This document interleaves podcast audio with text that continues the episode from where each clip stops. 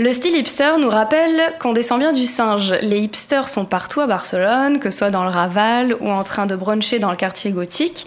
Ils sont reconnaissables par leur allure, mais surtout grâce à leur barbe et Qu'est-ce qu'elle signifie cette barbe?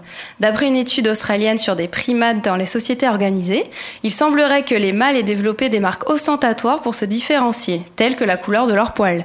L'étude dit que la barbe des hommes fonctionnerait de la même manière. Et oui, en se laissant pousser la barbe, les hommes développent en fait un signe distinctif et donc une certaine dominance, comme les singes. La barbe serait donc un moyen de se mettre en valeur dans un environnement compétitif et donc dans la séduction. Cette barbe est virile et permet à ces hipsters d'attirer plus facilement la jante féminine.